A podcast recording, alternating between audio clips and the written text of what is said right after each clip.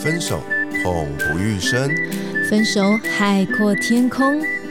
这世界上到底有没有完美的分手呢？我是鼻头大叔，我是胡咪，欢迎收听《分手的九十九个理由》，陪你爱出自由，爱出丰盛。Hello，Hello，我是胡咪，我是鼻头大叔。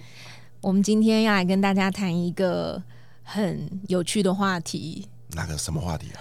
叫做一句话惹毛另外一半。哦，这个我有经验，这个我有经验。你常干这种事是不是？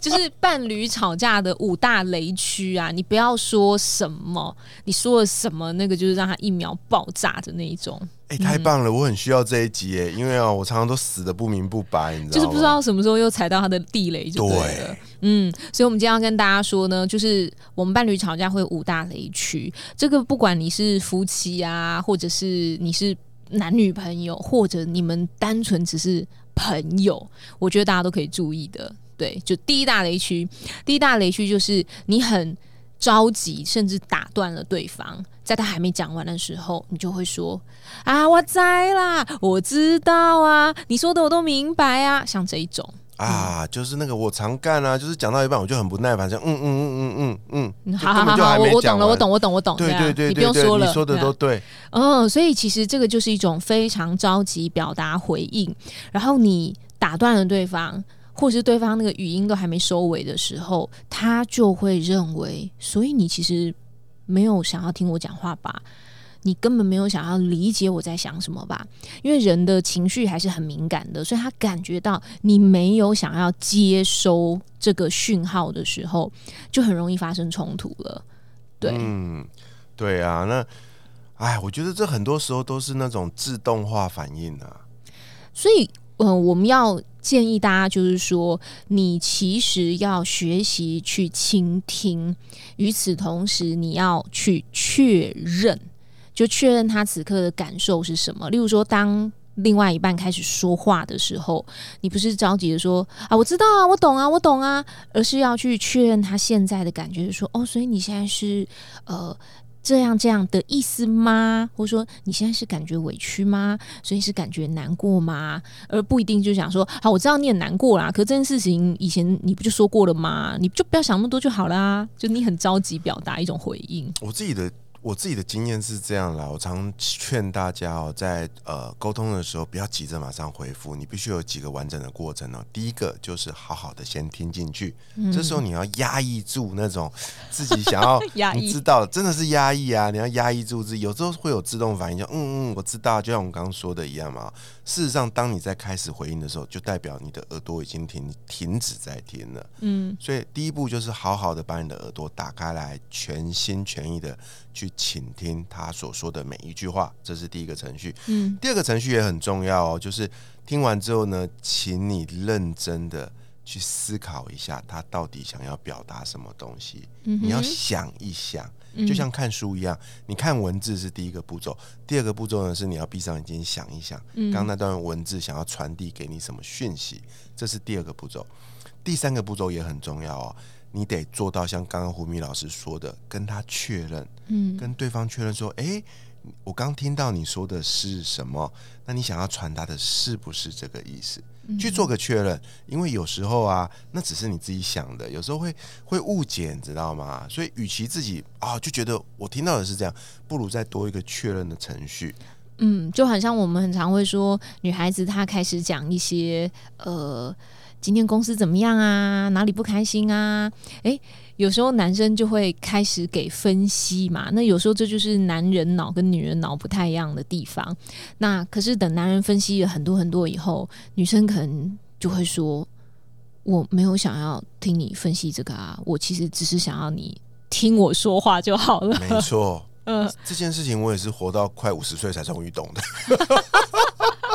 对，所以呃，确认对方现在需要的东西是什么。但是首先第一步当然就是倾听嘛，并不一定是着急打断啊，或者开始帮他分析啊。对，所以先别急着表达回应，这个是我们说的第一个很容易踩到的雷。没错，而第二个雷呢？第二个雷就是讲话很喜欢在后面加“但是”这两个字。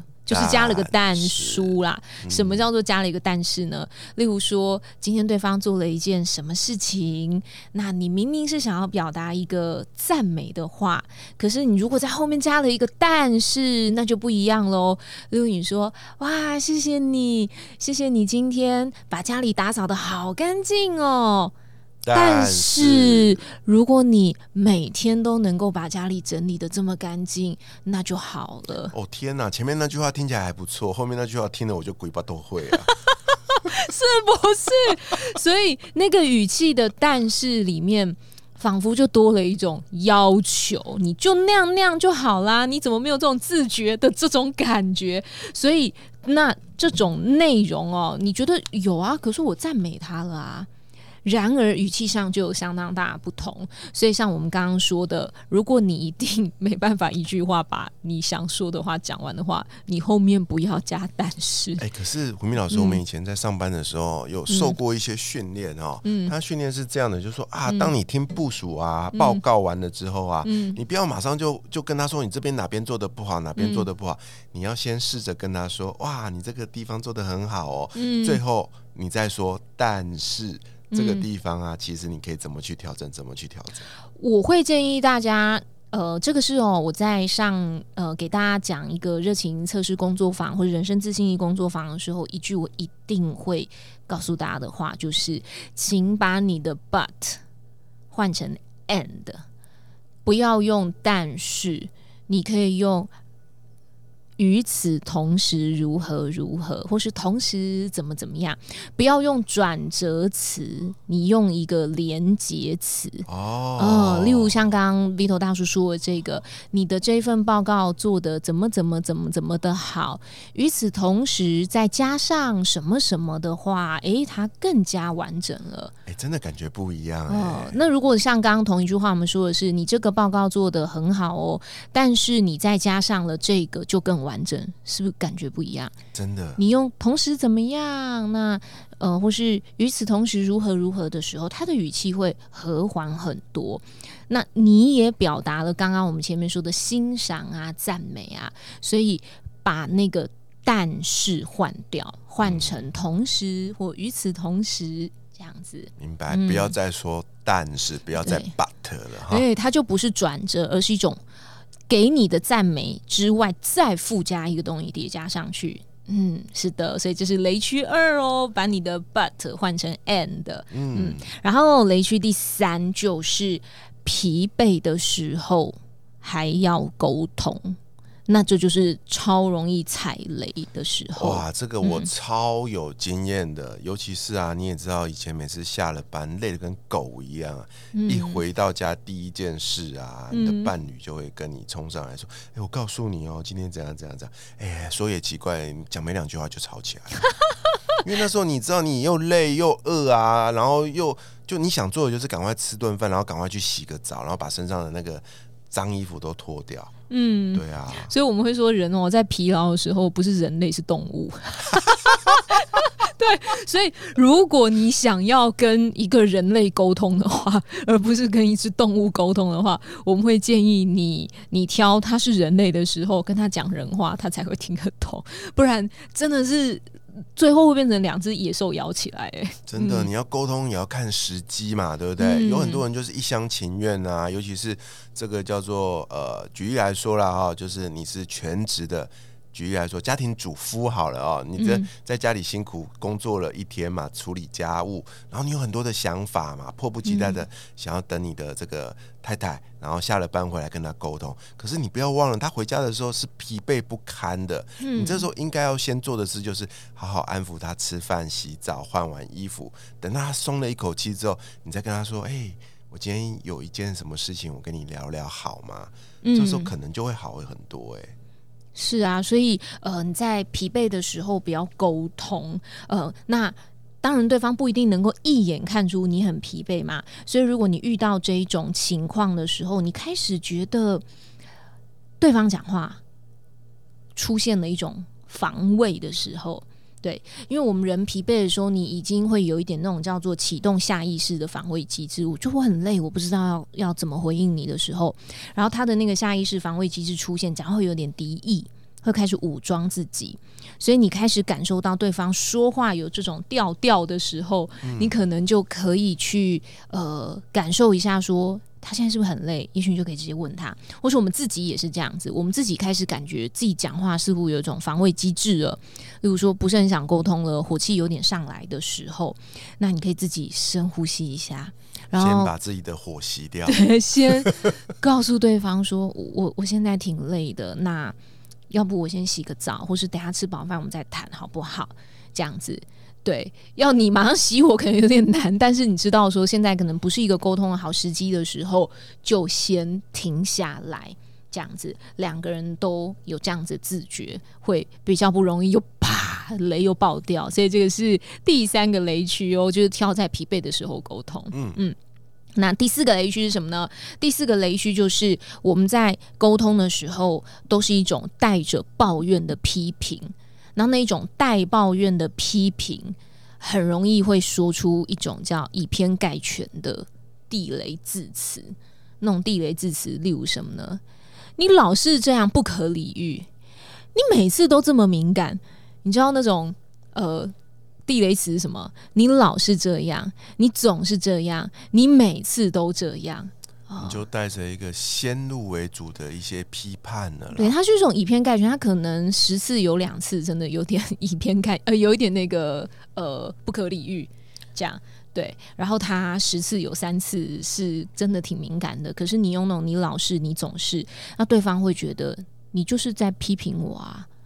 这个换一个说法，有那么一点像是翻旧账的感觉。你每次都这样，你又来了啊！我告诉你，当这句话出现的时候，你们的对话就会变成翻旧账模式，你们就就永远都鬼扯淡没完没了了。嗯，所以如果呃。你想要说出一些话之前，你先思考一下。对，我们就针对现在这件事情来说就可以了。就针对你刚刚说的那句话，我觉得如何如何，而不是说你每次都这么敏感，你总是这样不可理喻，讲就会让对方觉得很羞辱，他就会开始想要跟你争对错。我哪有每次，我哪有总是。你才比较敏感吧？你上次就那样那样。那这边会有一个很好的方法，就是尽量对事不对人哦，因为我们通常在沟通的时候，大部分是在讨论一件事情嘛，对不对？可是我们常常啊，事情讨论讨论，就讨论到你的身上去了。嗯，对啊，然后所以这时候你就变成对人不对事了。嗯，所以我们现在不是在玩那个什么大家来找茬的游戏，所以不用正面说什么呃我没有老是你哪有我上次就没有，就在他就开始落入了哎我们不是在讨论原本要讲的那件事情。嗯，所以是第四个雷区哦，就是不要用那种带着抱怨的批评然后，并且加上那种以偏概全的沟通地雷词，请避免。嗯。再来还有第五个哇，第五个啊，就是我这辈子死最多次的一个地方。第五个沟通的地雷区，不是你嘴巴讲出来的话，是的，是你的肢体语言。其实这也是一个语言，对你的肢体语言。这个肢体语言哈，跟眼睛有很大的关系哦。怎么说叫做跟眼睛有很大的关系？就是因为人是一种视觉的动物嘛。所以，如果你能够好好的看到对方的面容，就是他的表情啊、鼻子啊、眉毛啊、眼睛啊，哦的那个时候，你会更清晰的明白他此刻的感情状态是什么。所以，有一件事情就是，呃，如果你感觉你们今天要探讨的某一些事情是真的挺重要的，要好好沟通的，最好不要用 Line 打字。或者是呃，单纯的，例如说，只是讲电话这样子，对，因为这其实会有一些误会呃，所以如果你只是用文字，文字就有好多想象空间哦。啊，例如说，呃，这是一个好玩的事情，我听一个那个呃，有一次听到一个节目啊，就是有个外国人，然后他学中文学的也挺好的。后来呢，有一次他就鼓起勇气传赖约了一个女生说：“那我可以约你出来吃饭吗？”他就打了字，然后就这个女的就打了几个字回他，他打那几个字叫做“你少在那边”。哇！我只能说中文真的太难了。嗯，这个外国人一看到“你少在那边”啊，这句话是什么意思？他叫我滚吧。他叫我不要待这里，所以他生气了吧？他不想跟我去吃饭，我冒犯他了，然后我竟然就是还这样子约了他，所以他就已读不敢回了。对，后来呢，他隔了好一段时间之后，他在呃一个活动的现场，他当面遇到这个女生，然后这女的有点害羞腼腆，就说：“哎，你上次不是说要一起出来吃饭，怎么后来你就没有回应？”然后这男的就说：“啊，我我我我以为你生气，你不是叫我滚吗？”他就说：“我我没有叫你滚，我是说。”嗯，你少在那边。那好，我必须说，这还包含了语言文化的差异。可是你知道，同样一句话，纯粹的文字，它就是没有表情。所以，如果是你妈跟你说“你少在那边哦”，或是你老婆跟你说“你少在那边哦”，那跟“嗯，你少在那边”。真的不一样，所以大家有没有发现呢？我们在这个赖啊传讯息的时候，都会有一种呃表情符号叫 emoji 嘛，对不对？它就是要去填补你这个文字上造成的差异啊。嗯嗯，可是我真的说，就是很重要的事情的时候，最好是能够看得清楚对方的肢体语言，这样子去沟通会比较好。那同时，如果你们已经面对面在沟通的时候，你。更要注意你的肢体语言，因为你自己看不到，可是别人看得到。例如刚刚眉头大叔说他经常死在这个地方，我猜应该是翻白眼吧。呃，有很多啊。第一个就是，比如说我累了，然后或者之后都在想东西，我就会闭上眼睛。我习惯就会闭眼睛啊。啊，对啊。然后对方就会觉得说：“我靠，你跟我讲到半你在睡觉。”然后我就会，我就会觉得很委屈。我是认真在思考一件事情，可是他他，因为他跟你不够熟嘛，他他可能没有办法理解这是你的习惯。所以在那次之后，我就会有意识的提醒自己：哇，跟人家讲话的时候要想办法把眼睛撑大，要看对方。对我刚刚为什么说翻白？因为有时候比我大叔他就是会对我翻白眼，真的，而且还翻到后脑勺去了。对，有时候讲一些话，他就会翻白眼，然后我就问他说：“嗯，所以你现在对我是有什么不满意的地方吗？”对于我们刚才表达那件事情，他就说：“啊。”我有翻白眼吗？我说，嗯，对你翻了。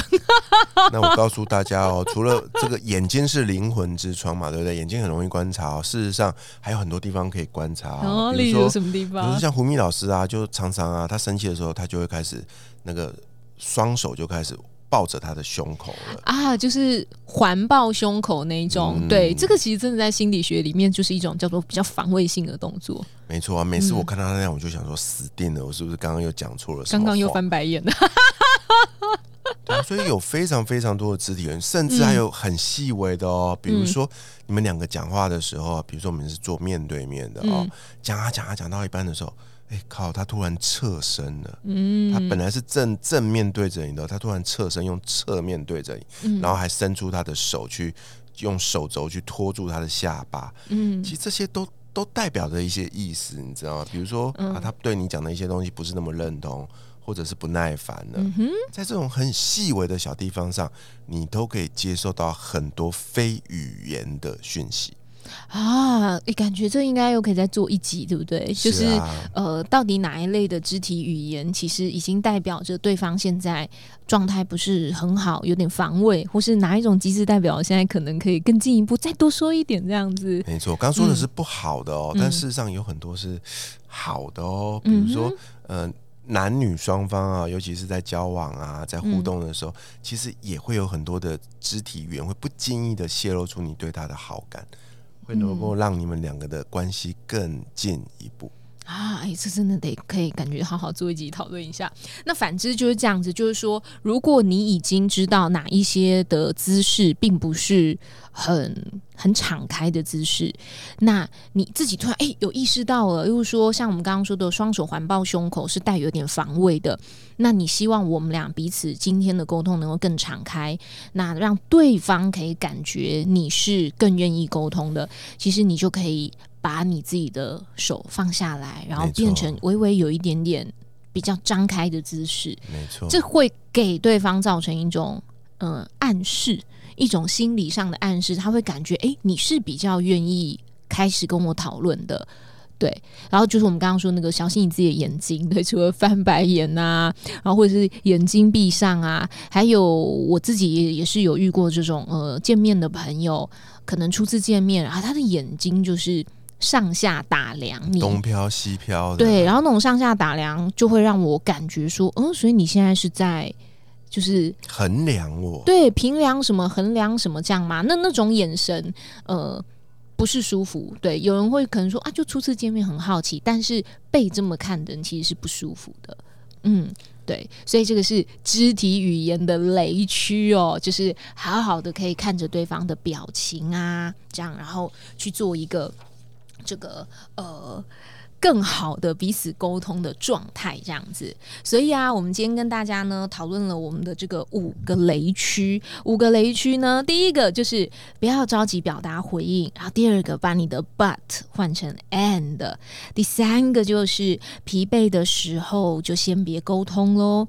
那第四个就是不要用那种带着抱怨的批评，并且用了那种以偏概全的地雷词。第五个就是留意你自己的肢体语言。那与此同时，也建议大家真的就是在谈话的时候哦，就可以用一种更好的、不同的聆听的角度去听听对方想要表达什么，因为我们都是想要好好的沟通。我们并不是想要证明自己没有错而已，对吧？所以不是在争对错，而是想要好好的沟通。